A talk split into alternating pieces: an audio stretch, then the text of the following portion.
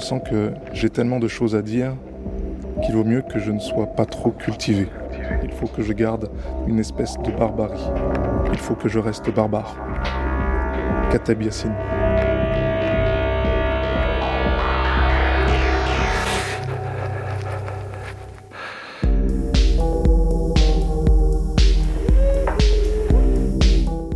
Vous écoutez le podcast de La Volte et de Radio Parleur, une soirée autour des imaginaires caribéens et de l'afrofuturisme.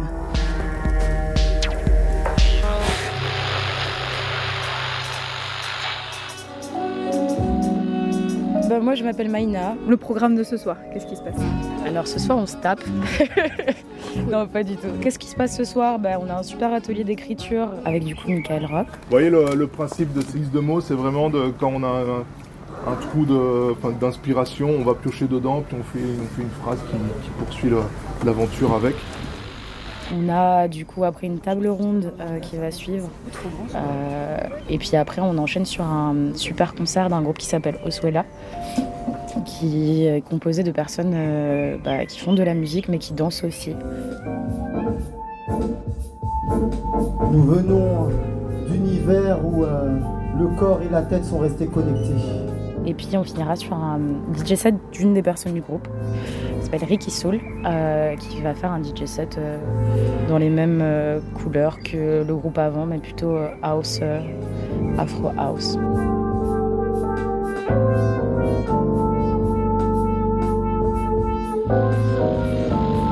Je suis Stuart et je fais pas mal de choses au sein de la Volt. Comme d'habitude, à la Volte, quand il y a un livre qui sort, l'enjeu c'est de pouvoir en discuter. C'est presque un prétexte et un alibi pour aborder différents sujets autour des imaginaires, autour du politique, autour de sujets euh, sociétaux. Et donc voilà, un livre est vivant lorsqu'il arrive à réunir autour de lui des personnes pour en parler, pour en débattre, pour qu'elles puissent poser euh, leur point de vue, leur vision, leurs projections et, les alternatives qu'elles proposent aussi au, au récit euh, des autrices et des auteurs. Ça bouillonne, bouillon de culture, un bordel. Allons foutre le bordel dehors. Mais ce bordel, c'est un bordel qui remet les choses en place et qui nettoie, pour reprendre cette terre qui tend nous, de but en blanc de façon barbare. Et là, avec euh, Terre Marron, qui est le dernier roman de Michael Rock, c'est euh, l'occasion justement de revenir sur ce qu'est l'afrofuturisme, le sens que les unes et les autres euh, lui donnent, d'où ça vient.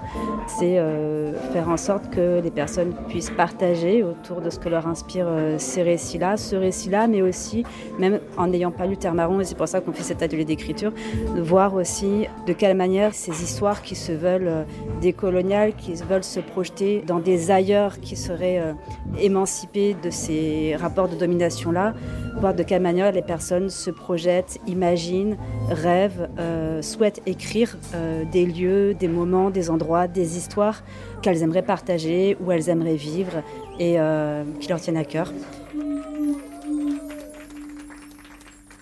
Oyez, oyez, Jean Bonsoir à tout le monde. Bienvenue à cette table ronde. Bah déjà, je vais euh, remercier la Volte d'organiser cet événement ce soir. Il y a eu un atelier d'écriture juste avant. Et, euh, et, là, on passe à cette table ronde. Ça fait très conventionnel, mais euh, on va discuter tout simplement sur euh, les imaginaires caribéens et l'afrofuturisme. Je me présente, je suis Laurie. J'ai un, club de lecture qui est dédié aux auteurs afro que je mène depuis 2007, donc ça fait 15 ans, ça commence à être vieux. Alors, c'est pas un club de noir pour noir, j'aime bien le dire, même s'il y a beaucoup de noirs qui viennent, mais c'est vraiment la, la volonté, c'est de mettre en avant les auteurs afro, tout genre confondu, quand je dis afro, euh, c'est afro-descendant, euh, afro-français, afro-américain, afro-européen, afro-africain, enfin vraiment euh, les auteurs noirs. et comment ça se passe? Ben, On lit un bouquin, on se retrouve dans un lieu différent à chaque fois sur Paris et on en discute ensemble. Et tant que possible avec l'auteur, s'il est vivant, s'il veut bien venir, ou quelqu'un qui est lié au sujet. Et ce soir, euh, ben, j'ai été invitée pour animer cette table ronde avec euh, deux personnes. Je suis très contente euh, d'être là pour ça. Donc, il y a Valérie Lawson et Michael Roche, Rock. Rock. Rock, ouais. Qui vont se présenter eux-mêmes. Donc, Michael est auteur. vous avez peut-être vu avec la librairie Calypso son dernier livre qui est, qui est paru. Il a eu deux autres livres avant qui sont Moi, Peter Pan, c'est ça? Et le livre jaune. Et euh, Valérie, qui est modératrice du festival euh, Imaginaire et aussi fondatrice d'un autre festival, c'est ça? Oui. Oui. Enfin, je vais vous laisser vous présenter en cinq minutes euh, chacun. Ben, on fait quoi? Honneur aux hommes ou honneur aux dames? Honneur à l'auteur. Allez. Ok. Alors, c'est pas conventionnel, on est dans l'afrofuturisme. C'est parti. Ah oh, Euh, la pression d'un coup. Euh, bonsoir tout le monde. Je suis très heureux de vous voir si nombreux ce soir. Je m'appelle Michael Rock, je suis euh, auteur de science-fiction euh, caribéenne, je vis à Fort-de-France. J'enseigne là-bas la littérature, euh, non, j'enseigne pas la littérature, j'enseigne la création littéraire, pardon, à l'Université des Antilles. Et puis la narration aussi, la scénarisation dans une école supérieure d'animation 3D qui est tip top, qui s'appelle Parallèle 14, qui est à Fort-de-France, qui fait des, Les étudiants sont extra, ils font des, des- films de ouf, qui sont pas encore sur YouTube, mais ils vont arriver bientôt. Qu'est-ce que je fais d'autre à part, euh, à part écrire euh, des histoires euh, de nos îles? Je suis aussi membre d'une association qui s'appelle la Fabrique des Coloniales, qui regroupe des citoyens, des artistes, des penseurs, politologues, sociologues, historiens, écologues, qui s'interrogent et qui portent un regard critique sur toutes les problématiques de la colonialité, c'est-à-dire la rémanence euh, des indices colonialistes dans notre modernité. Euh, grosso modo. Voilà. Waouh, 2 minutes 30 top chrono. bravo. Valérie, est-ce que tu vas faire mieux? Pire. Euh, bonjour, Valérie Lawson. Je suis euh, ce qu'on ce qu'on appelle, ce que certains appellent une afropéenne, née à Paris, ayant vécu de longues années déjà. Je suis euh, pas une spécialiste, mais euh, d'abord une fan de littérature d'imaginaire, dans lesquelles je me suis longtemps pas reconnue du tout. Comme beaucoup d'entre nous, j'imagine. J'ai pendant trois ans animé un podcast euh, du, du site euh, un peu antédéluvien qui s'appelle El Bakin, euh, qui est un site spécialisé en, en fantasy. J'ai euh, dirigé plusieurs anthologies. J'ai écrit dans l'avant-propos de cette, celle-là, qui vient de sortir, qui s'appelle Afrofuturisme, l'avenir change de visage, qui est sujet à polémique. euh, on en parlera peut-être. J'ai été sollicitée à plusieurs reprises euh, depuis une dizaine d'années pour euh, effectivement animer des tables rondes aux Imaginales, ce qui fait de moi une des premières figures présentes un peu noires dans ce milieu qui est très très blanc. Voilà, en tout cas, euh, je, je- je fais partie des fans qui essayent de faire changer les choses euh, et de faire changer les regards. Euh, J'ai été plusieurs fois invitée euh, aux Utopiales aussi, qui est un autre festival euh, où j'ai eu le, bonheur de- d'expliquer aux gens que nous, nous n'étions pas des non-blancs et, et que voilà, discuter avec Jean-Marc Ayrault à Nantes sur le corps perdu ou les corps volés, c'était passionnant. C'est la seule personne que j'ai vue huer sur une scène de, ce festival. Voilà, je- je- j'essaye de, de porter euh, mon militantisme qui, qui, est, qui est quotidien euh, et qui est plutôt sur, le, sur les réseaux, de le porter dans ce milieu parce que j'aime cette littérature. Jean-Marc Ayrault, qui est aussi le président de la Fondation des mémoires et l'esclavage, mais euh, c'est pas le sujet. Euh, qu'il y a quelqu'un qui lui a posé à la fin de la conférence la question, mais Monsieur Hérault, c'est vous le président, pourquoi il n'y avait pas de personnes noires disponibles? Encore un autre sujet, bref. Donc, euh, l'afrofuturisme, c'est quand même un courant qui, artistique qui est né dans les États-Unis dans les années 20. Donc, c'est marrant de parler d'afrofuturisme, d'un mouvement qui date de plus de 100 ans. Et notamment, il a été euh, cité euh, par un auteur qui s'appelle Marc Derrick, qui a écrit dans son livre euh, Black to the Future. Ça va l'accent hein, jusque-là. Pour la première fois en 93. Donc, il y a plusieurs définitions. Et justement, je voudrais que vous, vous puissiez me donner votre définition. Donc, on, on parle d'un monde aux possibilités infinies. On parle aussi d'African futurism. On parle d'un concept décolonial. Qu'est-ce que pour vous euh, l'afrofuturisme? Euh, L'afrofuturisme, effectivement, c'est un mouvement culturel euh, identifié par, par Mark Derry en, en 93, juste après la mort de Sun Ra, euh, ce fabuleux jazzman à l'esthétique très particulière. En fait, Derry va, va essayer d'aller fouiller dans justement la production artistique afro-américaine et y trouver justement une espèce de constante qui remonte quand même assez loin, même plus loin que les années 20 dès la, quasiment la fin de la guerre de sécession aux États-Unis, il y a des, auteurs et autrices qui, euh, qui imaginent des récits euh, utopiques euh, futuriste de libération de, des sociétés afro-américaines. C'est marqué surtout des années 20 avec l'Harlem Renaissance et tous Ouais. ces auteurs afro-américains qui émergent dans ce mouvement artistique. Alors, c'est pas que littéraire, c'est aussi euh, art plastique, cinématographique et compagnie. Enfin, c'est un vrai mouvement qui est identifié dans, dans les, les en- enfin, l'entre-deux-guerres, on va dire. Mais c'est euh, bizarre de, de parler d'un mouvement qui date de 100 ans en tant qu'afrofuturisme, non? Bah, ça montre qu'il y a une constante d'imaginer le futur, euh, en tout cas un futur désirable pour ces sociétés-là, bah, depuis euh, euh, l'esclavage aux États-Unis et depuis euh, la colonisation par les empires occidentaux en Afrique. Tu citais la- l'African Futurism. Le futurisme africain, effectivement, se distingue de l'afrofuturisme parce qu'il est dans cet autre lieu du continent africain et qu'il est pensé différemment par ces auteurs-là, ces auteurs et autrices, que les auteurs et autrices qui sont sur le continent euh, euh, américain. Il y a un choix des, des- auteurs qui, enfin, il y en en a pas énormément, mais en tout cas euh, de la part de Neddy Okorafor, qui est l'autrice principale qui se définit comme écrivain de l'african futurisme ou du judaïsme. Elle dit très clairement, moi j'ai eu la chance de la rencontrer euh, il y a trois ans quand elle est venue aux Imaginales. J'ai passé cinq heures en voiture avec elle. C'était cool. et elle, euh, elle se définit comme euh, américaine et nigériane. Et donc il y a vraiment pour elle l'importance de dire que l'afrofuturisme tel qu'il est vu euh, en tant que genre littéraire. hein. Moi, c'est un peu ce qui nous oppose avec Michael sur, la définition de ce terme.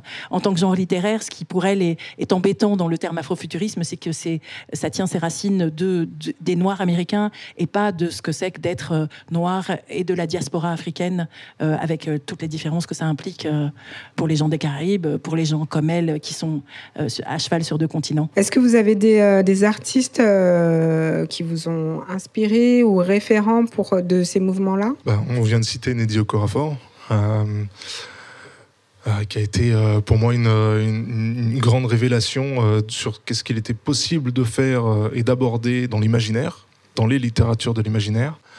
Après, j'ai découvert aussi Teddy Thompson, qui a écrit Rosewater, qui est une espèce de, de variation de la rencontre du troisième type, tout à fait sidérante, euh, sidérale, du coup. Et, euh, et, encore, noms, plus, encore plus récemment, euh, Rivers Solomon, qui transmet dans ses textes une, une- une poésie et une, une- réflexion sur, sur l'intériorité et puis le, le, le, le- le trauma afrodescendant aussi qui est tout à fait Pour moi, ce qui est important euh, dans la définition de ce genre, c'est qui est-ce qu'on place au centre? Et, c'est ce que fait River Solomon, c'est ce que fait Neddy Okorafor, c'est ce que fait Nora Jemisin. Enfin, je pense que tu, tu demandais pourquoi est-ce que tout d'un coup on reparle de quelque chose qui vient des années 20 Parce qu'aux États-Unis, il y a une, explosion de reconnaissance des auteurs, euh, des auteurs own genre, des auteurs. euh, alors, genre- own voices, c'est les auteurs qui écrivent depuis leur propre expérience. Donc, cette explosion, euh, euh, Nora Jemisin a gagné trois fois le Hugo. C'est un, prix énorme dans les littératures de, l'imaginaire. Voilà, ces autrices et ces auteurs, ils sont, ils sont la, marque que tout d'un coup on peut décentrer euh, le, protagoniste. Le protagoniste, c'est plus, euh, enfin voilà, on n'est plus juste un sidekick, on n'est plus juste euh. Euh, Déjà Uhura, c'était c'était énorme. Pour moi, c'est ça l'afrofuturisme. Pour moi, dans ma jeunesse, c'est voir qu'il y a une personne noire potentiellement dans le futur et dans les étoiles, ce qui n'était pas tout le temps le- cas dans les livres. Et effectivement, tout d'un coup, cet apport, des, cette reconnaissance d'auteurs noirs américains, ça permet de se tourner vers un genre où le, où le personnage central est un personnage et, l'univers central et la vision est une vision euh, de la diaspora noire. Mais il y a aussi tout ce qui est science-fiction, parce que, enfin, du coup, moi, j'ai du mal à imaginer qu'un noir ne puisse pas avoir d'imagination et de, et de percevoir du futur. Euh, de toute façon, les, Quand tu vois des vaisseaux où il y a tout, tout, tout un, tout un équipage où il n'y a pas de noir, où, où le noir meurt dans les cinq premières minutes, enfin, tu vois, il y a un défaut de représentation Mais parce que ces récits-là sont pas écrits par des noirs aussi. Enfin, je pense que je pense que le il y a le, le personnage central ou l'imaginaire ou les mais il y a qui conçoit ces, ces récits, qui les imagine et si déjà dans son, son imaginaire euh, le noir est un sous-homme, il peut pas l'imaginer dans le vaisseau euh, à côté de lui. Mais euh, enfin, on parle d'afrofuturisme comme de contre-culture. Est-ce que, enfin, Oui, parce quel- que oui, oui, tout à fait, parce que ça, ça, justement, c'est une culture qui vient à, l'encontre de cette norme euh, de, de la science-fiction euh, occidentale qui avait pour héros un, un blanc de, de- entre, entre 30 et 50 ans. Euh, et du coup, euh, du coup, effectivement, les récits afrofuturistes présentent euh, des récits afrocentrés, c'est-à-dire avec des personnages principaux qui sont noirs, dans des univers plus ou moins futuristes, plus ou moins prospectifs, euh, anticipatifs, et euh, avec toujours cet élan d'émancipation de, la personne noire vers un monde ou dans un monde où il ne subit pas d'oppression. Mais du coup, enfin, ce, ce terme contre-culture, c'est comme si on avait ce besoin d'opposer des cultures. Est-ce que vous êtes d'accord avec ça? Moi, je ne crois pas que c'est dans l'opposition, mais dès que tu décentres, les gens considèrent que tu n'es pas la culture principale. Enfin, vivant en Europe, vivant dans un monde occidentalisé euh, jusqu'au Japon, c'est difficile de se considérer comme au centre. Il y a, plein de récits, euh, Michael le disait, il y a plein de récits où on est vraiment à la périphérie. Moi, ce que, j'aime dans euh, River Solomon, il citait voilà, son roman Les Abysses. L'idée de base, c'est les femmes enceintes ferme tes oreilles. Les femmes enceintes qui étaient, qui étaient euh, emmenées sur les bateaux pendant la, traite négrière, elles étaient jetées par-dessus bord. Euh, elle, elle part du principe que ces femmes, quand elles sont tombées au fond de, au fond de l'océan, au lieu de mourir, elles ont donné naissance à des enfants. Et ces enfants ont créé une société qui vit sous l'eau et qui est une société. Euh, bon, voilà, on est dans l'imaginaire, très clairement. Pour moi, on n'est pas dans la science-fiction, même si elle place pas le temps. Il y a un rapport entre le passé et le présent.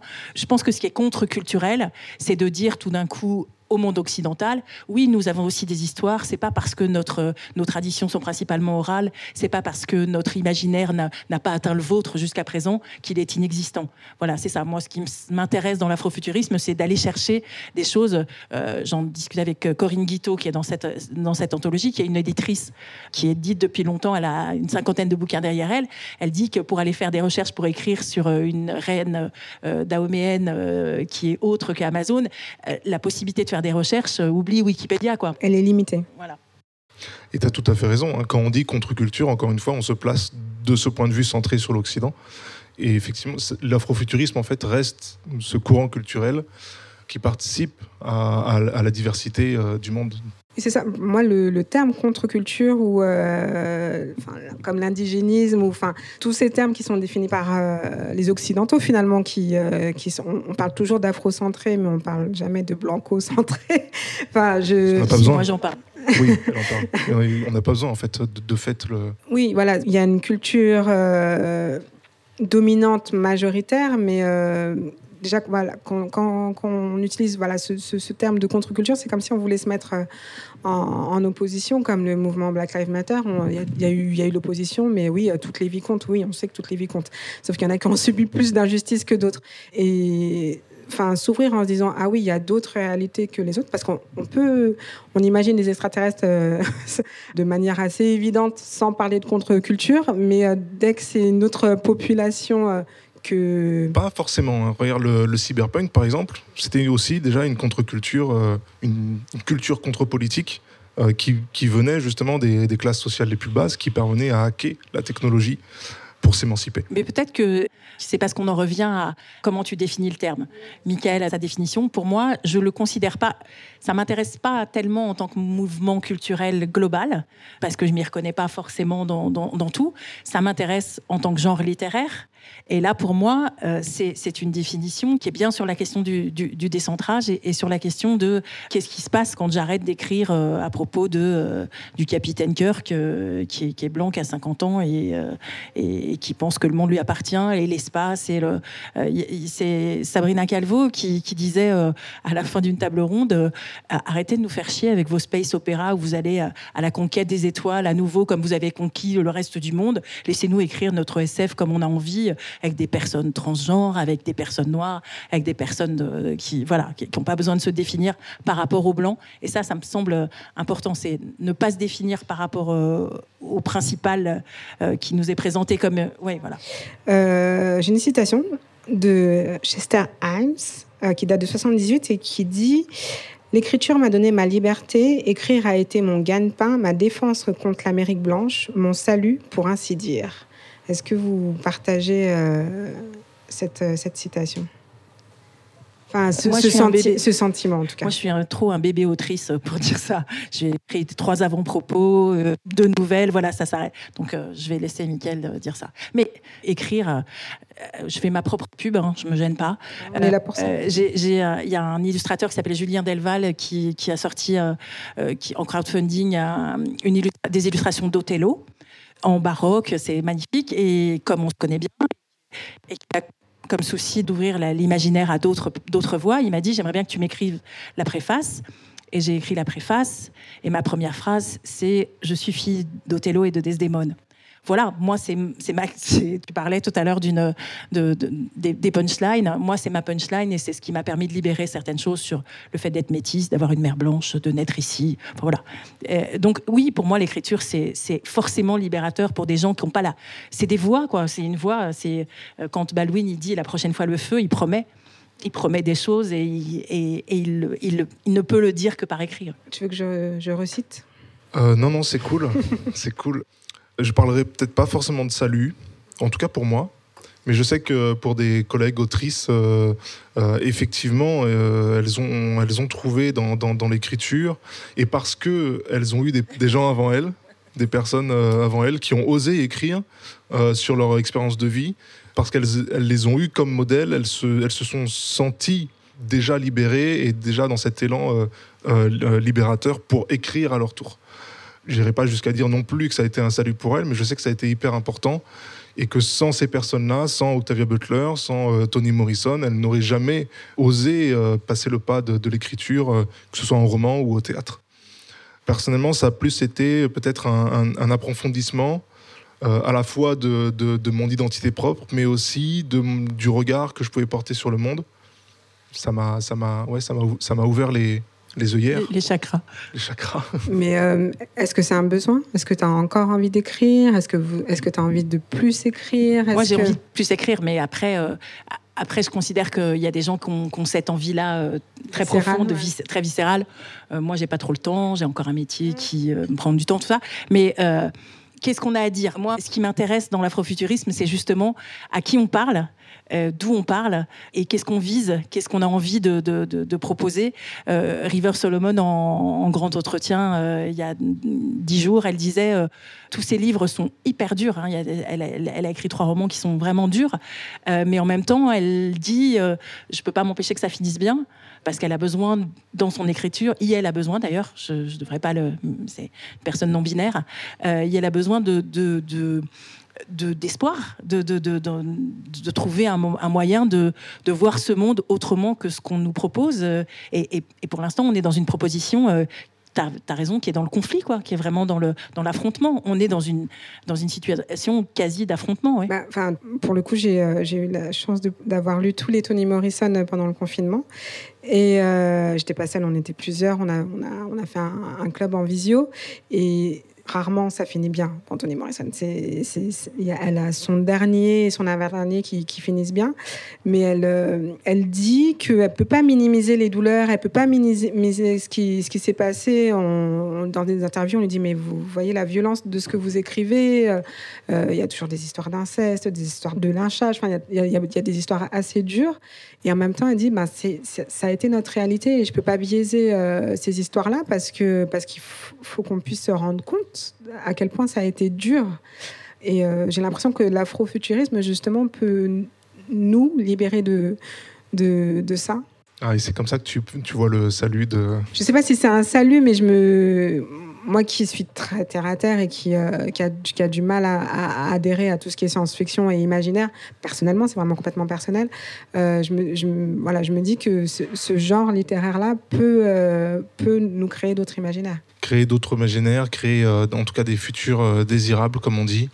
Ce qui est sûr, c'est que même l'afrofuturisme ne, peut pas se détacher de- de la réalité historique du trauma des sociétés afrodescendantes. Donc ça, ça sera, ça sera toujours présent. Et on n'est pas là pour écrire des choses, euh, euh, pour réécrire l'histoire, quoi. On se base là-dessus et effectivement, on pousse le bouchon jusqu'à euh, redéfinir la possibilité d'un espoir pour encore une fois pour provoquer cette prophétie autoréalisatrice. En fait, on s'est aperçu que toutes les inventions qui ont été, comment dire, vomies dans, euh, dans, dans, la science-fiction euh, des années 60-70, 40 ans plus tard, elles ont été inventées. La carte bancaire, la télécommunication par satellite, etc. etc. L'intelligence artificielle. Et l'afrofuturisme porte ça aussi en lui, c'est-à-dire que si on imagine un, un futur désirable pour l'homme et la femme noire, d'ici 40 ans, d'ici 40 ans, on aura eu assez d'impact pour euh, euh, justement ben, influencer le monde. Quoi. On écrit le grand remplacement. Quoi, tout, de suite les grands mots. Tout de suite les grands mots. Quoi C'est pas l'objectif. Mais, mais c'est toujours pareil. L'équilibrage du monde. mais en plus, c'est toujours pareil. On remplace. Je te rappelle que je ne peux pas être raciste. J'ai une mère blanche. Lâche-moi. Alors, juste pour rebondir sur, sur, Non, j'allais dire, je peux être raciste, mais bon, c'est pas grave. Juste pour rebondir sur le, sur le fait de ce que, ce que propose l'imaginaire par rapport à Toni Morrison, justement, c'est cette, cette, capacité à aller un peu plus loin que la réalité qui, qui peut nous enfermer tous. Euh, la, la, la, réalité, elle peut, elle peut nous, euh, par, par, la transmission transgénérationnelle, par, par, plein de choses, elle peut nous, elle peut nous maintenir dans un, dans un état de, de, de, de traumatisme. de traumatisme qui est, qui est, qui est, qui est problématique. Alors qu'effectivement, euh, tout d'un coup, se rêver, euh, tout d'un coup, partir d'un événement traumatique comme euh, les femmes enceintes jetées par-dessus bord pour en faire quelque chose qui va vers du positif, euh, ça me semble hyper important de, pouvoir le. C'est ce que fait Neddy aussi quand euh, elle, propose qu'une jeune femme euh, d'une communauté africaine avec des, des tenues traditionnelles tout d'un coup se retrouve dans l'espace et maintienne sa tradition jusque dans l'espace en allant à l'encontre de ce qui lui est proposé. Ça, pour moi, c'est le c'est le futur. Il y a Christophe qui est dans la, qui est dans la salle, qui est un auteur euh, aussi, ce qui propose Bonsoir, sur, euh, ce qui propose sur la, une vision euh, de, de, ce qu'est la possibilité. Et puis il y a aussi cette, cette Michael disait on réécrit pas l'histoire. Ben pour moi, Get Out par exemple, c'est très clairement de l'afrofuturisme. Voilà. Lovecraft Country, c'est de l'afrofuturisme. Je déteste Lovecraft personnellement, je trouve ça insupportable. Je comprends pas qu'on continue à le proposer à la lecture à des jeunes esprits. Stop, ce mec est un raciste pourri. Euh, voilà. Mais why not? Il y a des gens qui disent Céline, donc pourquoi pas, on peut lire Lovecraft. Euh, voilà. Mais voilà, ça c'est ça c'est pour moi une, une force de l'afrofuturisme, c'est de dire attention, nous aussi on est on est attentif euh, aux auteurs que vous portez au nu et qui sont des auteurs problématiques. Très clairement, il y a, y a plein d'auteurs en SF qui sont problématiques et que tout le monde balaye gentiment en disant mais oui mais il est tellement doué, il écrit tellement bien, on va continuer à le traduire des milliers d'années et puis euh, à faire des anthologies sur lui sans arrêt. Moi ça me saoule. J'ai plutôt j'ai envie de lire et c'est euh, un peu la, polémique qu'il y a autour de cette anthologie.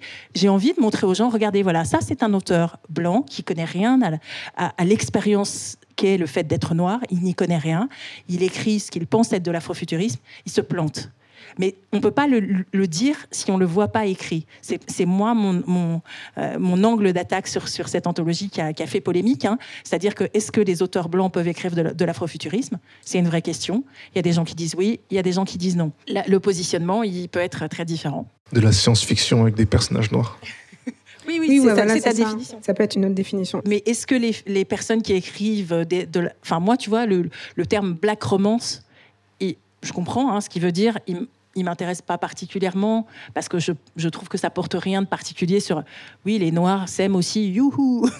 Non mais il y a il y a des auteurs aussi qui aiment pas être définis comme des auteurs noirs qui aiment être des exactement. qui préfèrent qui, enfin qui veulent être définis comme des auteurs tout court. Il y a des autrices noires de cette anthologie c'est ce que je disais juste avant pas politisées et qui sont pas dans une revendication de, de cette nature là et qui m'ont tenu des propos un peu problématique à mon sens, c'est-à-dire euh, de dire bon ben euh, oui mais si les blancs peuvent pas écrire d'afrofuturisme à ce moment-là euh, est-ce que nous on peut écrire des extraterrestres? Bon moi là j'ai mis le, le haut là à cette réflexion là parce que je considère que il y a, a pas d'extraterrestres qui ont été mis en esclavage il y a pas d'extraterrestres qui ont été déportés. Il y a à notre connaissance hein, peut-être que si vous avez des infos donnez-les nous. Mais sinon pour l'instant il y en a pas. Donc donc on va arrêter de dire oui mais on peut écrire des noirs des violets des verts il y a ni violet ni vert. Il y a nous, les Noirs, et on, a une expérience de vie qui n'est pas du fantasme, qui n'est pas de la science-fiction, justement. Donc ça, c'est pour moi, c'est être capable de dire euh, euh, machin, auteur blanc, pense qu'il écrit de l'afrofuturisme, mon Dieu, qu'il est ridicule, c'est une possibilité. Laisser les blancs écrire de l'afrofuturisme, pour moi, c'est être en mesure de leur dire mais tu, tu écris n'importe quoi. Oui, et en même temps, euh, c'est comment dire, c'est un autre point de vue qui se rappelle peut-être pas de l'afrofuturisme, il y a c'est de la création. Euh, Le genre est, nouveau dans l'esprit du lectorat euh, blanc et européen. français surtout. Français, oui, c'est vrai. Francophone. Francophone, tu as raison. on est toujours en retard. Euh, mais donc, il faut le poser. Moi, je pense qu'une fois qu'on a posé un socle, on peut éliminer les scories et dire bon, ben ça, ça va virer et ça, on le fera plus. Mais c'est toujours la question de c'est la question que pose Mme Fatou Diang dans son livre sur l'universalisme. La question, c'est on a un objectif qui est une. Moi, je rêve hein, quand il y a des blancs qui me disent mais t'es divisive, t'es séparatiste, blabli blabla. Moi, je leur dis mais moi, je rêve d'universalisme, le moment où on sera tous égaux, où il y aura plus de différence, bravo. Mais pour l'instant, c'est une utopie. En attendant, on fait quoi? Sur le chemin, on fait quoi? Qu'est-ce qui se passe pour y arriver? Et surtout, on ne sait pas ce qu'est un monde sans racisme, on ne sait pas ce qu'est un monde sans sexisme, on ne sait pas euh, ce qu'est un monde sans discrimination. on lutte pour ou contre, mais on n'arrive pas à imaginer ce que c'est. On peut. Oui, on peut l'imaginer. Il y, en a, il y en a qui le, qui le, qui le pratiquent, euh, cette, euh, cet imaginaire, qui l'explorent. Et non, non, non, non, c'est pas du tout. Euh, on n'est pas du tout devant un voile opaque qui est au devant de la, de, du bateau négrier.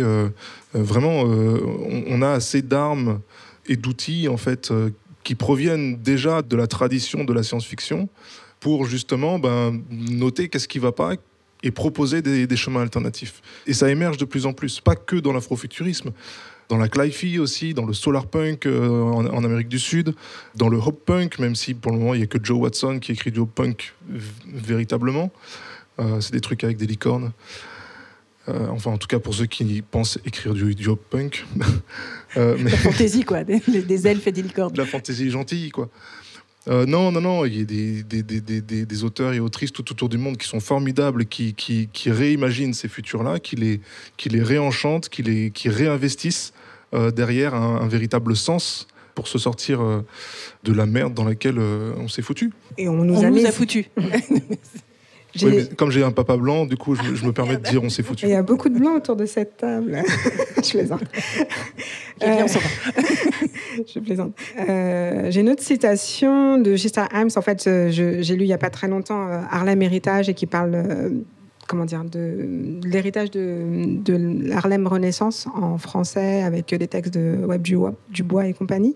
Et il y, a une autre citation. Donc, pour le coup, Shista Himes, il a, il, a écrit, il a écrit plus aisément en étant en Europe. Et il a dit aussi, euh, si les émeutes raciales de Watts en 65 m'étonnent, c'est parce qu'elles se, elles se produisent si tard. Nous sommes des gens vraiment très patients. Est-ce que vous partagez ce, ce sentiment de... Et hyper résilient. Non, ouais, le, monde se serait embrasé des tas de fois si on n'avait pas eu euh, ce tempérament calme. J'imagine. Je ne sais pas si c'est un tempérament calme euh, ou si c'est ou s'il faut prendre en compte euh, on en discutait tout à l'heure, il faut prendre en compte euh, la croyance et la religion. Je pense qu'il faut, il faut. C'est, c'est Tanisi Coates qui dit une chose intéressante sur euh, Tanisi Coates euh, qui, a, écrit. Ça a été traduit une colère noire, mais bon, voilà, qui, qui, dit, qui dit que ce qui était important lui dans sa famille, c'est que il y a des gens qui se levaient tous les matins en, priant le Seigneur que notre vie s'améliore, que que les gens soient moins racistes, que voilà. Et lui, il dit que dans sa famille, ce qui, ce qui, il se levait tous les matins avec dans l'idée euh, qu'il fallait aller en lutte. Mais c'est un fils de Black Panther quand même. Oui, et, peut-être que si on avait plus de fils de Black Panthers et moins de filles et fils de pasteurs, peut-être qu'on ne serait pas à cet endroit-là. Ce, ce, qui se dit euh, sur, euh, sur la religion au Ghana, par exemple, ou sur les, sur les méfaits encore actuels, tous ces gens qui, qui drainent de l'argent euh, jusqu'au au, pays, jusqu'au Sénégal, jusqu'à, enfin voilà. Et dans la Caraïbe aussi. Et peut-être que c'est aussi notre. Moi, ce qui m'intéresse dans, dans, l'afrofuturisme et dans le fait que ça s'étende à plein de de genres littéraires différents. C'est que, par exemple, euh, il y a un genre en, science-fiction qui s'appelle les uchronies, où on part d'un fait historique et on le change, et, du coup, ça change toute la ligne qui suit.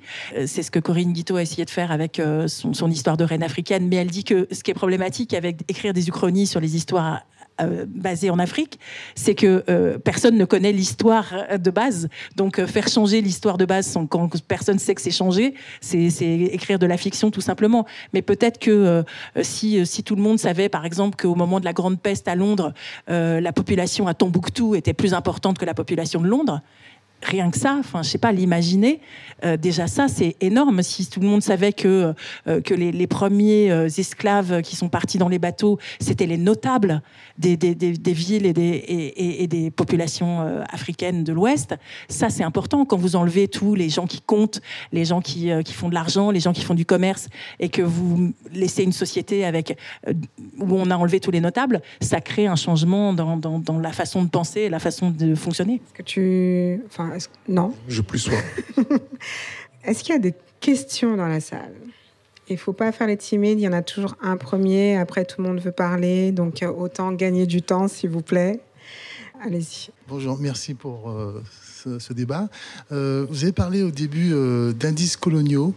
Vous en rappelez ce terme sans développer en fait ce, dont il s'agissait, je pouvais en dire plus sur ce que vous appelez les indices coloniaux en fait. Euh, c'est, ça revient à expliquer un petit peu ce, que, ce qu'est la colonialité. J'espère ne pas me tromper. S'il y en a dans la salle qui veulent euh, prendre le micro pour préciser, ils le pourront.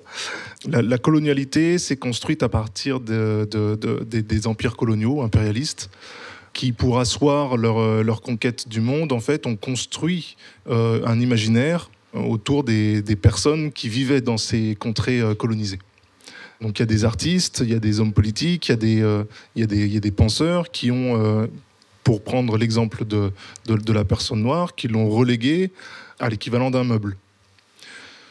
Tout ça pour dire que justement, ils apportaient au reste du monde, sous prétexte d'un souci d'universalité, la civilisation.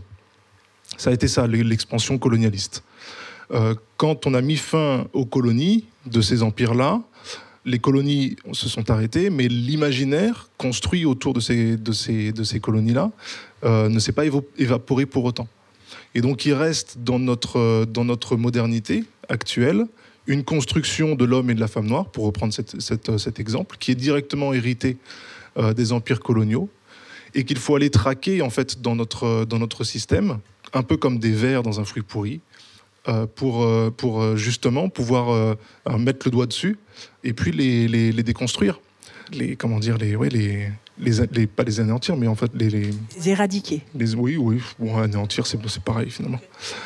cette, cette colonialité, elle s'exprime, elle s'exprime par une, ce qu'on appelle la colonialité du pouvoir, mais aussi la colonialité du savoir.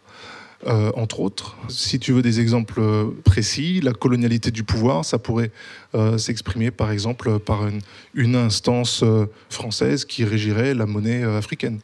Et puis la colonialité du savoir, ce serait par exemple, je ne sais pas, dans la salle, s'il y a un, sociologue blanc qui dirait non, mais ce que vous dites c'est faux, moi, est-ce que vous en avez la preuve? Qui remettrait en question un discours que j'ai que j'ai tenté d'approcher euh, et que j'essaye de te transmettre de nouveau. Euh, voilà, et donc le, fait de, déprécier, par exemple, euh, des connaissances qui proviennent d'une personne qui ne fait pas partie de la norme, qui ne fait pas partie de l'héritage, entre guillemets, des Lumières. Le simple fait qu'on parle tous en français. Le simple, le simple, fait qu'on soit tous en train d'utiliser cette langue qui est la langue du colon et et qu'on considère que parfois nos les, petits mots, enfin je sais pas, moi j'ai grandi en disant toubab, mais tout, mais depuis comme ça.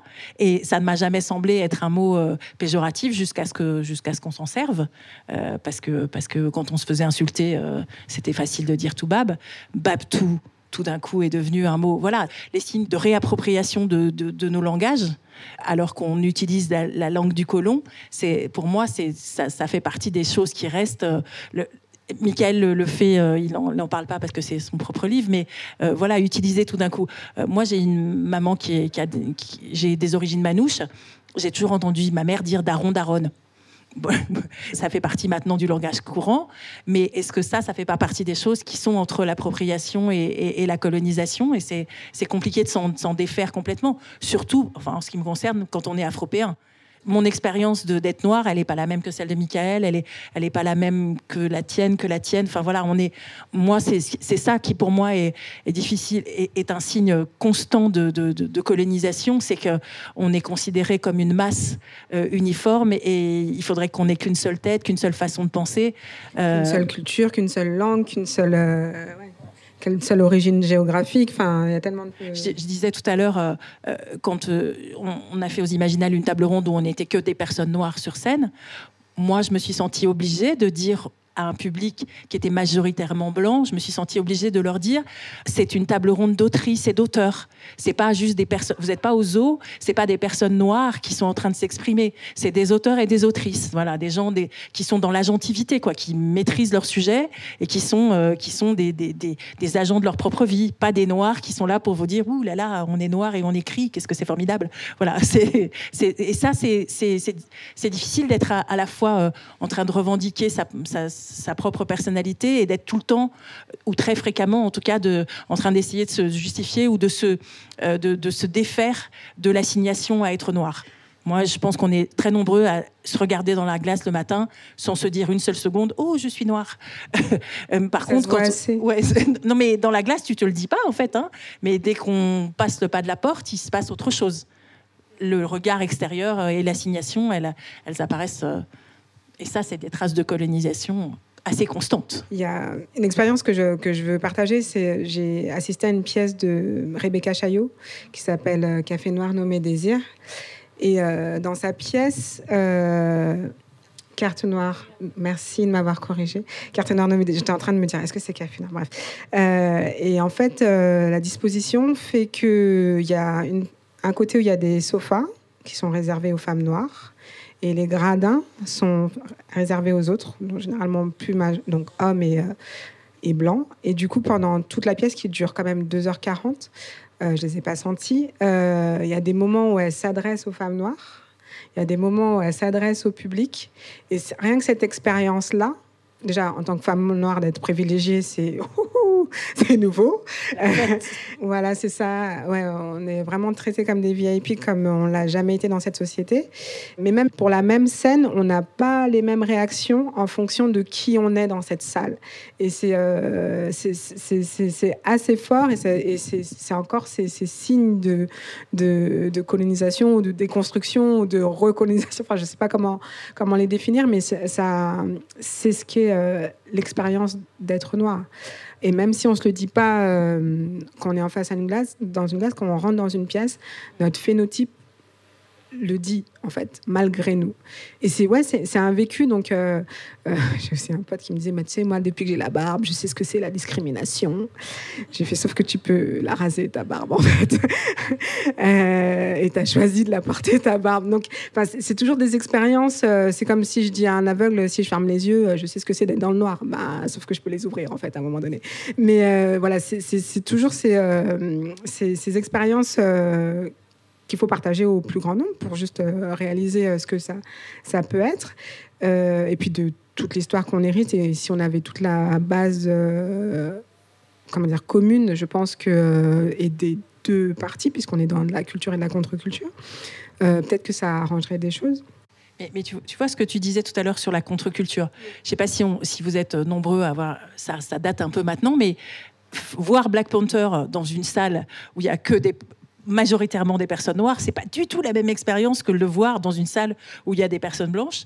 Analyser le film avec ces, quelques maigres connaissances d'ambiance ou de, culture ou de famille noire. Moi, j'ai eu une engueulade énorme avec un youtubeur euh, blanc qui faisait une analyse de, du moment où, euh, euh, je pense que je t'ai déjà raconté, enfin, une analyse du moment où, comment il s'appelle, le Killmonger vient, arrive dans la salle du trône et dit, hey, auntie en anglais, il dit Hey auntie, parce qu'il parle à la reine qui est sa tante.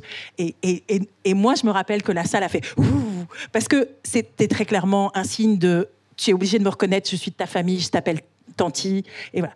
Et lui, il disait Ouh là là, il est très impertinent. Je suis, mais t'as rien compris, gars, c'est pas du tout impertinent. C'est vraiment très clairement un, signe de, de respect et en plus d'obligation de reconnaissance.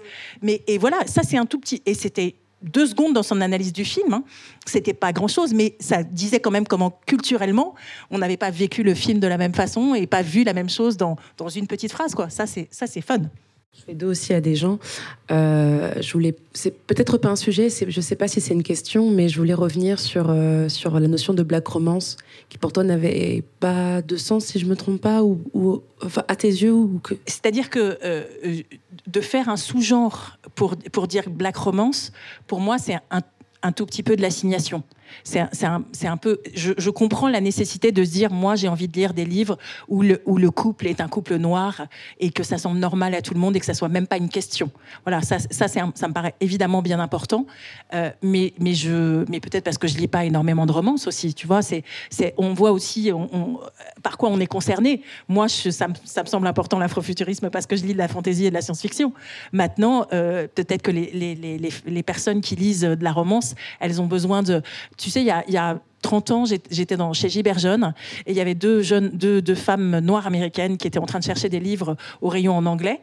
Elles, se disaient, il n'y a pas d'étagère de, avec des auteurs noirs. Et j'ai ri, je leur ai dit, en France, on classe pas les livres, il y a 30 ans, on classe pas les livres selon l'origine ou le phénotype de l'auteur ou de l'autrice. Et, et pour elles, c'était complètement incompréhensible. Bah, même les auteurs comme Aimé Césaire étaient rangés euh, chez les étrangers. Euh, avant qu'il y ait euh, des rayons Afrique, avant ils étaient dans les, auteurs étrangers. Et on est le seul pays du monde où personne ne sait qui est Franz Fanon. C'est quand même dingue, quoi. On en parle à River Solomon, qui est une autrice américaine. Elle sait qui est Franz Fanon. Neddy Okorafor sait qui est Franz Fanon. Le monde entier sait que c'est le père des révolutions modernes. En France, on ne sait pas. Mais, mais, mais tu as raison de me reprendre là-dessus. Je pense que c'est parce que c'est pas un genre qui m'intéresse. Donc, du coup, je ne me sens pas dans la nécessité de le, de, le, de le catégoriser. Et, mais, mais, mais c'est exactement ce que j'écris dans mon avant-propos. Je me suis permis de citer euh, Octavia Butler parce que je dis et je vais mettre mes lunettes parce que j'ai un certain âge, le fait de nommer une chose, lui donner un nom ou le découvrir aide à sa compréhension. Donc tu as raison, c'est important qu'il y ait des black de la black romance. Est-ce qu'il y a d'autres questions? Bonsoir. Euh, moi, c'est, euh, du coup, c'est plus aussi un éclaircissement. je ne connais pas du tout la science-fiction, etc. Pas assez en tout cas. Et c'était plus par rapport au fait que même dans le futur, on reste justement tous afro. Et est-ce que c'est encore la bonne échelle? Parce que, comme on vient de le dire, c'est vraiment justement une assignation qui a été créée dans le passé et qui continue à perdurer. Est-ce que, je ne sais pas, par exemple, l'échelle nationale, par exemple, dire que quelqu'un est nigérian ou, euh, je sais pas, au martiniquais, etc., ou d'autres euh, choses plus spécifiques permettrait une meilleure individuation que de dire juste euh, afro, même dans l'avenir, on reste que dans cette vision-là? Et comment on peut imaginer justement des fictions, etc., dans la science-fiction, et qui soient liées à une seule identité qui serait juste le fait d'être africain ou noir parce que c'est comme si l'imaginaire ne permettait toujours pas de sortir de cette histoire de le colon a fait de nous des afros et on va le rester même dans le futur que nous on écrit, en fait. C'est un peu ça que moi j'arrive pas. À... Vous voyez ce que je veux dire ou pas du tout? Euh, Le colon, ouais. Je comprends ce que tu veux dire quand tu dis que le colon a fait de nous des afros. Euh, le colon a fait de nous des personnes racisées, c'est-à-dire qu'il nous, qu'il nous a vus sous, euh, sous ce, ce, regard racialiste. Eh ben, ça, rejoint ce que disait Ophélie aussi de la Black, de la Black Romance, c'est un, un, un, passage obligatoire. C'est un passage obligatoire d'individuation, c'est-à-dire de reconstruction, de réindividuation, de reconstruction euh, de, de l'individu pour déjà dépasser l'humiliation subie par la racialisation de cet afro. Et puis, euh, à partir de cette réification de l'individu, eh ben, le propulser dans autre chose qu'une dystopie, autre chose qu'un justement un système qui euh, entretient encore et encore euh, la, la, diminution de, sa, de son individualité. Donc voilà. Alors, effectivement, il n'y a pas d'archétype. Effectivement, je vais, je vais aller chercher le, la réalisation individuelle à, travers le, à travers le récit. Et, euh, et, je sais plus où je voulais en venir. Tu vas me sauver, je crois. Non, mais dans les, dans les récits, enfin, moi, c'est pour ça que j'aime bien utiliser le terme de diaspora noire. C'est parce que l'expérience, euh, c'est ce que fait Neddy Corafor aussi. Elle, elle, elle, situe très précisément euh, son, l'expérience de ses personnages dans le fait d'être nigérian. Et c'est pas la même chose. Il y a, y a des gens qui vont peut-être dans, dans, cinq ans, on aura un Caribbean futurisme, et puis on aura un, West Africa futurisme, et puis un, un Somalie futurisme. Enfin, j'en sais rien. Et je pense que pour nous, la difficulté, c'est c'est est-ce qu'on fait communauté en gardant nos différences ou est-ce que la communauté qu'on est n'est définie que par cette assignation? J'en sais rien. Je ne sais pas si, si quelqu'un qui est, qui est juif euh, euh, se considère comme assigné euh, quand on parle de diaspora juive. je pense que le juif des territoires occupés en Israël, c'est pas le même que celui qui a vécu, des, voilà, qui vit à Toulouse ou en Espagne. Ou, voilà, je, je, je, pense que pour nous, on peut peut-être commencer à envisager que c'est la même chose et que effectivement, euh, euh, quand on est 15 euh, noirs dans une pièce, on a aucun d'entre nous n'a, si ça se trouve, les mêmes expériences et la même vision de ce que c'est que même que d'être noir. Enfin, si, moi, moi, j'aime les réunions en non-mixité parce que euh, je peux parler avec d'autres femmes de, euh, de ce que c'est que le colorisme de mes cheveux, de, de choses qui, dont j'ai pas envie de parler avec les blancs. Parce que je suis obligée de leur faire euh, des cours de Zumba 1, 2, 3 avant d'arriver au niveau où on est toutes quand on est noir et que c'est, lourd, quoi. C'est, donc, et puis d'expliquer qui on est, enfin ce qu'on est, ça c'est. De nourrir leurs imaginaires sûr. Et, donc cette redéfinition de l'individu, euh, une fois qu'elle est, acquise, qu'elle retrouve sa dignité, euh, elle va justement participer à la diversité du monde et euh, retomber sur ces notions chères à, à, Mam Fatou Nyang d'un universalisme qui prend en compte toute la diversité du monde et non plus juste la constituante occidentale. Et c'est en ça que cet euh, approfondissement de l'identité est nécessaire. C'est pas un repli sur soi dans le sens euh, excluant.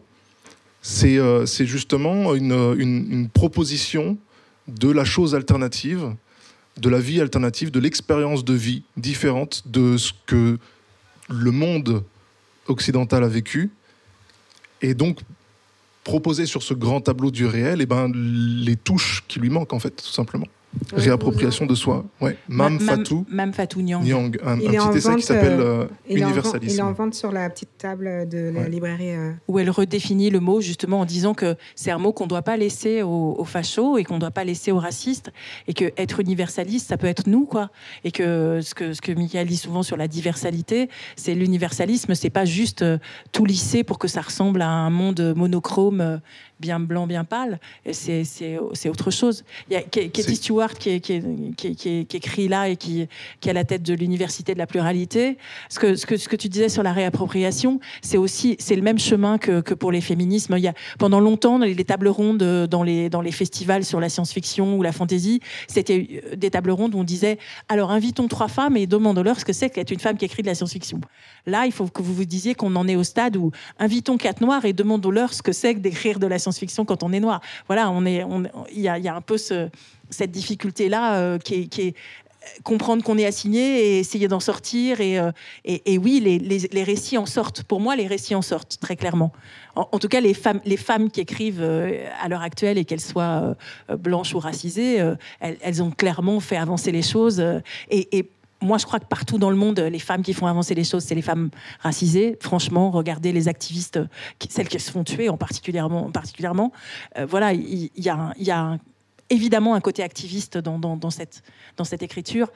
Et même si on refuse d'être assigné, Katie, elle, dit Moi, je refuse, j'écris pas spécialement de l'afrofuturisme, j'écris de la science-fiction et je refuse d'être considérée principalement comme une autrice noire. Moi, c'est ça que je trouve difficile, en fait. Euh, moi, je suis pas autrice et moi, j'ai envie d'être militante et ça me gêne pas du tout de parler de ça sans arrêt. D'être en colère, d'être la meuf qui a l'air chiante et tout ça, ça me gêne pas. Mais parce que j'ai pas à défendre mon œuvre d'autrice. Euh, quand on est euh, autrice et quand on est créateur et qu'on a à défendre cette œuvre-là, c'est c'est très compliqué d'être assigné et en même temps, euh, euh, voilà, chacun doit pouvoir faire comme il veut sans être assigné. Il y a d'autres. Euh, ah. J'avais deux questions. en fait, j'avais d'abord une question par rapport à la passivité de l'afrofuturisme. On, vous disiez qu'il y avait des, des fictions, les personnages noirs sont dedans, du coup. Est-ce qu'il faut que ce soit quelque chose de revendiqué ou forcément de, on va dire, de, une réponse à quelque chose? Ou est-ce que à l'instar des, des, et des Palmitos qui sont accidentellement véganes, par exemple, mais qui c'est pas des, gâteaux véganes. Est-ce que euh, est-ce que vous définissez par exemple Moonwalker, euh, le film euh, de Michael Jackson, où les héros sont quasiment tous racisés, tous les méchants, donc c'est des personnes blanches, et c'est donc c'est un frère qui est dans le futur, qui est carrément un robot, quelque chose comme ça. Les Mondes Engloutis aussi, qui est un dessin animé où les personnages principaux, euh, Arcana, Spartacus, sont des personnes noires.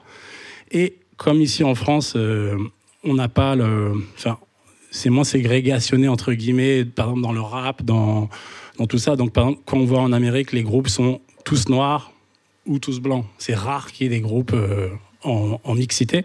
Est-ce que par exemple, est-ce que quelque part aussi, IAM on peut, on peut mettre un label entre guillemets afro, euh, afrofuturiste dessus en, disant qu'il y a quand même trois protagonistes, que ça parle du futur des pharaons. C'est ma première question. Trop tard pour Ayam. Trop vieux. Non, non, mais après, le, la communauté aux États-Unis n'est pas aussi négative qu'en France. Et les, toutes les communautés euh, existent en tant que telles, euh, enfin, quelle que soit son, son, son origine. C'est même c'est même leur, euh, leur patte, quoi. Vraiment, euh, tout le monde se définit par sa communauté. Euh, et, Aux États-Unis, être dans une communauté n'empêche pas d'être considéré comme être américain. En France, dès que tu dis que tu fais partie d'une communauté, ben, tu es communautariste. Donc, je pense que c'est pas, c'est, pas, pas comparable, en tout cas. dans, dans, dans la formation d'un groupe de, de, rap ou de théâtre ou de, de, de littérature.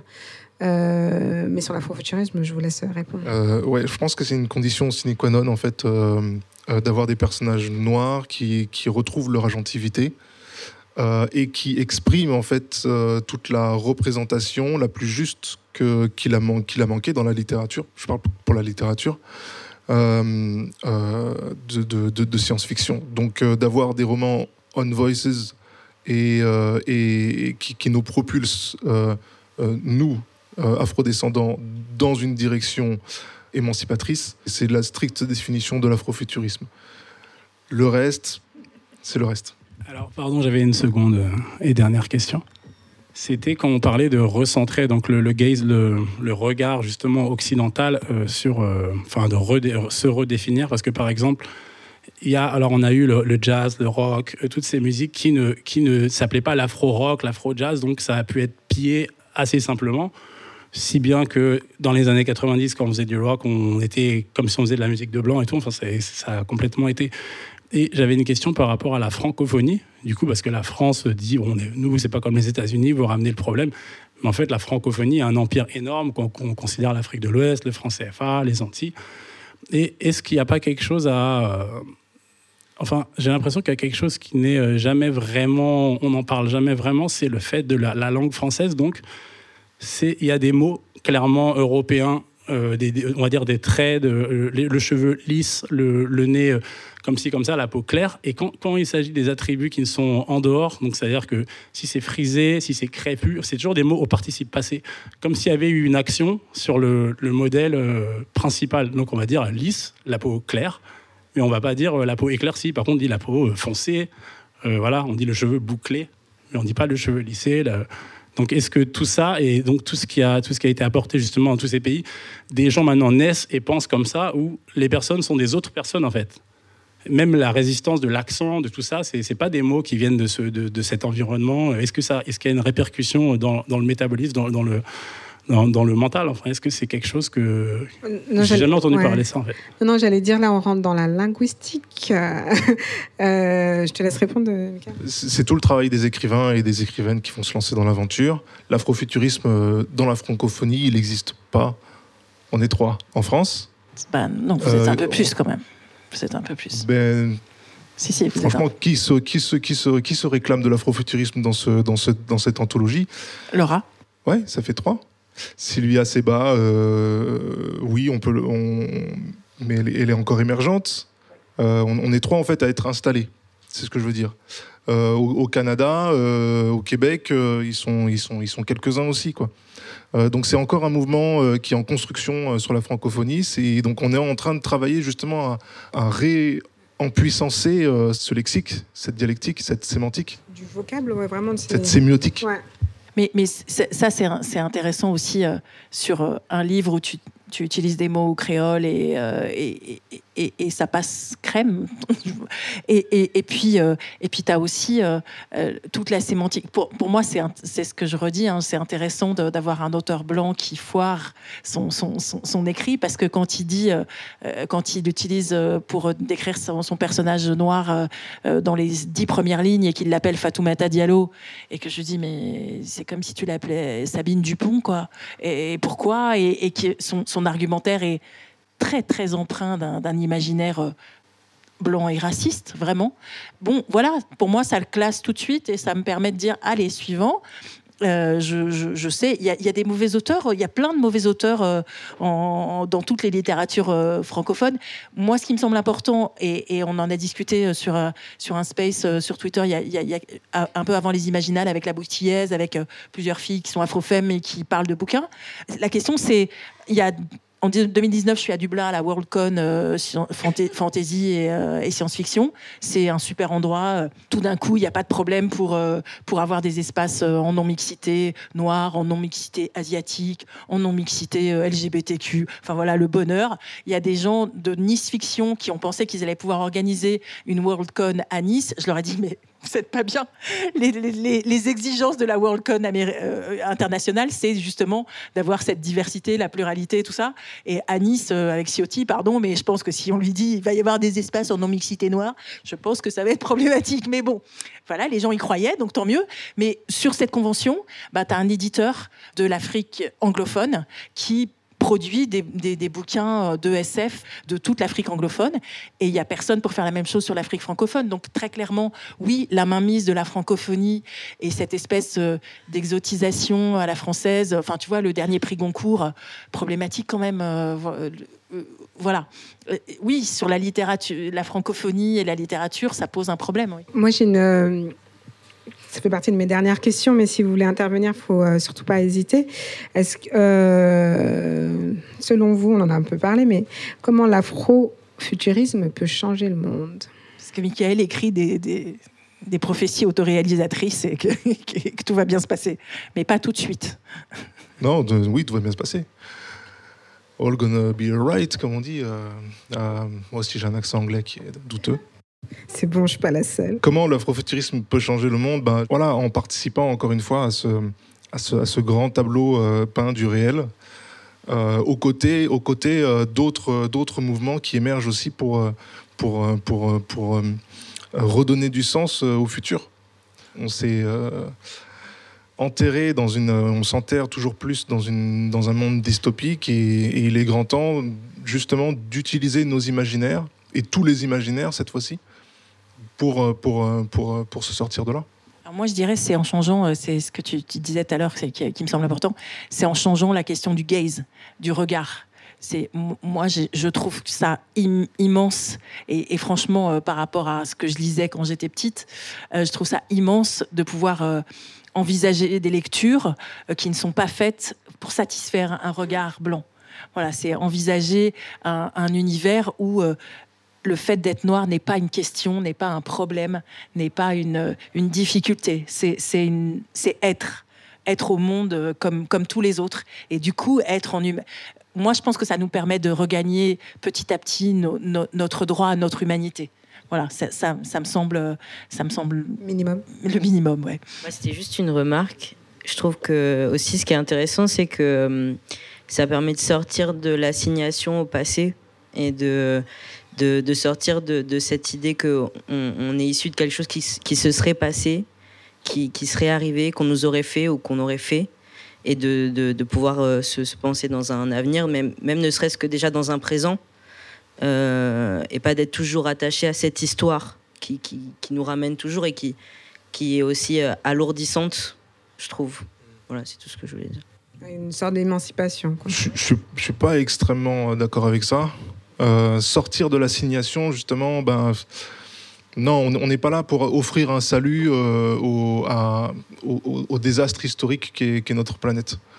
On est justement là pour parler de, ces problèmes-là et, euh, on, effectivement, en, sortant de la marge, on mène la danse pour amener ces discussions-là au plus grand nombre, quoi. Et surtout au, nombre qui a oublié que c'était important d'en parler d'abord avant de dépasser ça. Il n'est pas enfermant ce passé. Il, faut l'utiliser, il faut se le réapproprier. Euh, euh, je ne sais pas si vous connaissez comment elle s'appelle. bref, une, psychologue américaine qui parle du, syndrome post-traumatique de l'esclave et qui dit que oui, Joy de Grou, merci. Euh, et, qui dit que ce syndrome euh, post-traumatique, il est aussi valable chez les blancs, c'est-à-dire que c'est pas pas forcément facile de, s'imaginer que son grand-père était un violeur, euh, un esclavagiste et tout ça. Moi, ce que je trouve intéressant, c'est ce que disait Michael sur sur sur, sur le le fait de pouvoir dire au monde, regardez ce que vous nous avez fait, c'est ce que vous êtes en train de faire au monde, et nous, on va vous dire que c'est pas qu'on peut pas continuer comme ça. Enfin, pour moi, c'est pour ça que on peut pas dissocier afroféminisme, d'anticapitalisme, d'anti-impérialisme, tout ça ne peut pas exister l'un sans l'autre, parce que si on n'arrête pas le capitalisme, tout, ce qui est en place ne va pas bouger. Il n'y a aucune raison de le faire bouger. faut pas être désolé. Je vais être très rapide. Je vais très rapide. Euh, donc, deux questions, si c'est rapide. Euh, donc, la première question, c'est euh, est-ce que pour nourrir l'imaginaire, justement, de, de, cet afrofuturisme, il ne faut pas faire ce que vous disiez, c'est-à-dire aller retourner dans son histoire, enfin, acquérir un capital, enfin, il y a un capital civilisationnel noir qui, n'est peut-être pas aussi important que celui de l'Occident, qui nourrit aussi l'imaginaire hein, de, de l'Occident. Donc, est-ce qu'il n'y a pas ce travail qui est, voilà, qui est un préalable. Et puis, euh, très rapidement, concernant euh, l'afro-futurisme, qui a commencé en, 1920, c'est d'après ce que j'ai compris, j'aimerais savoir comment ils imaginaient euh, l'afrofuturisme en 1920 par rapport à aujourd'hui? Est-ce qu'ils sont déçus ou pas? Enfin voilà, est-ce que c'est...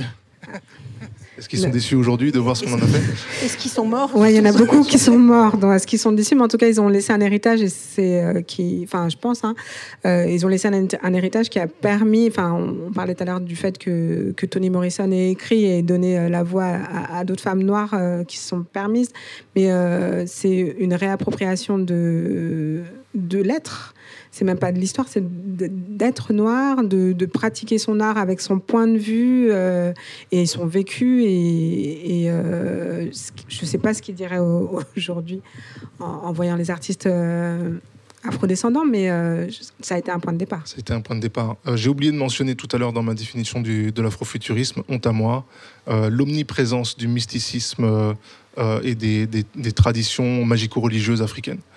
africaines et puis sur les territoires euh, euh, américains, euh, ben, tout, le magico-religieux aussi, qui est inhérent aux, cultures afrodescendantes, que ce soit de l'Amérique du Sud ou aux Caraïbes. Vaudou, Santeria, etc., etc. Donc ça, c'est toujours étroitement lié au récit. Et effectivement, c'est un énorme vivier d'imaginaire à travailler, à explorer, à revaloriser pour cette littérature. Et ta deuxième question, c'était sur euh, oui les, premiers afrofuturistes. Bah justement, euh, la première source d'un récit afrofuturiste qu'on a, c'est 1850. Euh, c'est un auteur qui s'appelle qui s'appelle Delaney, pas Samuel, Martin, je crois. Martin, qui invente une révolte d'esclaves, alors que le sud de l'Amérique est encore esclavisé. Euh, il invente une révolte d'esclaves qui fonde un État libre sur l'île de Cuba, un État libre noir sur l'île de Cuba. On est dans une utopie. On a aussi une, poétesse écrivaine qui s'appelle Frances quelque chose ou quelque chose Frances. Je suis, je suis, je suis, désolé, je suis dégueulasse avec les noms ce soir, mais euh, et, euh, et qui elle invente une utopie dans la foulée. Hein, c'est les années 1860 euh, une utopie où l'homme et la femme sont égaux et où le blanc, plutôt le maître esclavagiste, euh, enfin il n'y a plus de maître esclavagiste, justement le blanc et le noir sont égaux. Donc il y, a, toujours eu cette, envie dès les origines de, d'émanciper tout ça, euh, de s'émanciper de ces, de ces systèmes-là. Moi, moi, je crois que être noir, à la base, c'est être afrofuturiste. Parce qu'on est les seuls à rêver d'un futur où on arrêtera d'être dans l'esclavage moderne, dans l'exploitation, dans le racisme. Je pense qu'on est typiquement le peuple qui se rêve euh, dans le futur. Voilà, c'est ce, ce, qui se dit sur, euh, sur les, les, les, mères euh, qui étaient esclaves et qui donnaient naissance et qui abandonnaient leurs enfants et qui les voyaient partir. Et c'est ce que dit Tanesi Coates, je le cite à nouveau, sur, euh, sur la, la, force de la résilience de, de, de la diaspora noire. C'est comment on fait pour rêver d'un futur où on est libre quand on le sait qu'on ne le verra pas de son vivant. Moi, je sais que je ne verrai pas l'égalité de mon vivant, mais who cares? Ce qui nous pousse à cet espoir, c'est aussi peut-être l'idée qu'on a déjà vécu l'apocalypse deux fois. Exactly. Par la colonisation africaine et par le- la, traite, euh, la traite des Noirs. Voilà. On est, on est déjà. euh, nos futur. sociétés sont déjà post-apocalyptiques. Et, et du coup, euh, il ne peut qu'émerger encore une possibilité de, de- de- de- d'espoir. quoi. Il y avait une dernière question. ouais. Ben, pour rebondir un peu sur euh, ce que vous disiez au niveau de la question qui avait été posée euh, sur euh, l'avenir de l'afrofuturisme et aussi euh, comment essayer de changer le monde, je me posais la question de savoir si vous aviez déjà pensé ou même été approché par des personnes qui font justement des films. Parce que je pense que, après, peut-être qu'on va me regarder de travers, mais j'aime bien lire, hein, il n'y a pas de problème. Mais j'ai l'impression, en tout cas, non, mais j'ai l'impression quand même que tu parlais de plus grand nombre, et je crois qu'un des outils à surtout pas négliger, c'est euh, la mise à l'écran des choses, parce que l'impact est beaucoup plus fort sur tout type de génération. Donc, est-ce que vous avez déjà pensé justement à tout ce qui se passe dans vos livres. Alors c'est compliqué de c'est compliqué de penser euh, adaptation audiovisuelle à partir d'un bouquin. C'est d'autres instances. On va, on va, je vais faire très vite, très court. Euh, le, le cinéma est déjà investi par le par l'univers euh, afrofuturiste, la musique aussi. Euh, ce sont d'autres artistes, d'autres créateurs, et c'est ça qui fait toute la toute la beauté de la chose. Alors Sonra le premier, Neddy est déjà achetée, hein, elle normalement. Neddy Okorafor, elle devrait être, elle devrait être adaptée bientôt. ouais. Euh, et, et, et ouais, en, en musique, on a, on a Mary J. Blige, Missy Elliott qui étaient les précurseuses de, de, de, de ce mouvement. Aujourd'hui, on a Janelle Mon- Mon- Monet. Monet. Euh, Janelle. Monet. yeah. Et voilà. Et donc, euh, euh, Et effectivement. Earth, Wind and Fire, quoi qu'il quoi qu'il- quoi Oui. qu'il arrive. On pourrait en citer plein, mais, mais voilà, le- le- l'afrofuturisme, effectivement, est transversal dans, tout, dans tous les arts et il appartient à chacun, chaque créateur, chaque créatrice de, de, de proposer encore euh, cette, cette nouvelle vision du, du- ce décentrage du monde. Et j'ai eu la volonté aussi de ne pas parler de Black Panther parce qu'il a eu beaucoup de, de visibilité comme, euh, comme film et tout. Et c'était c'était pas l'idée, mais euh, on, on voit l'impact que ça a eu. Il y a le numéro 2 qui arrive en novembre, je crois, euh, 2022. Oui, ça, mais tous les arts ont un impact, et, mais tout est écrit hein, à la base. Ne- Neddy Okorafor, elle est, elle, est, elle est scénariste de Black Panther euh, en comics. Voilà, elle est très, très clairement, il y a, il y a- il y a une transversalité. euh. Exactement. Euh, merci. Et C'est ça. Et merci beaucoup pour votre attention, votre écoute et tout ça. tout ça. Et votre participation. Merci.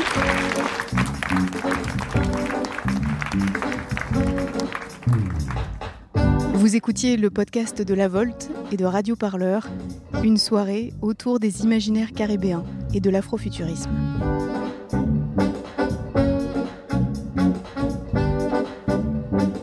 Retrouvez chaque mois Volute, le podcast des imaginaires politiques, par Radio Parleur et La Volte.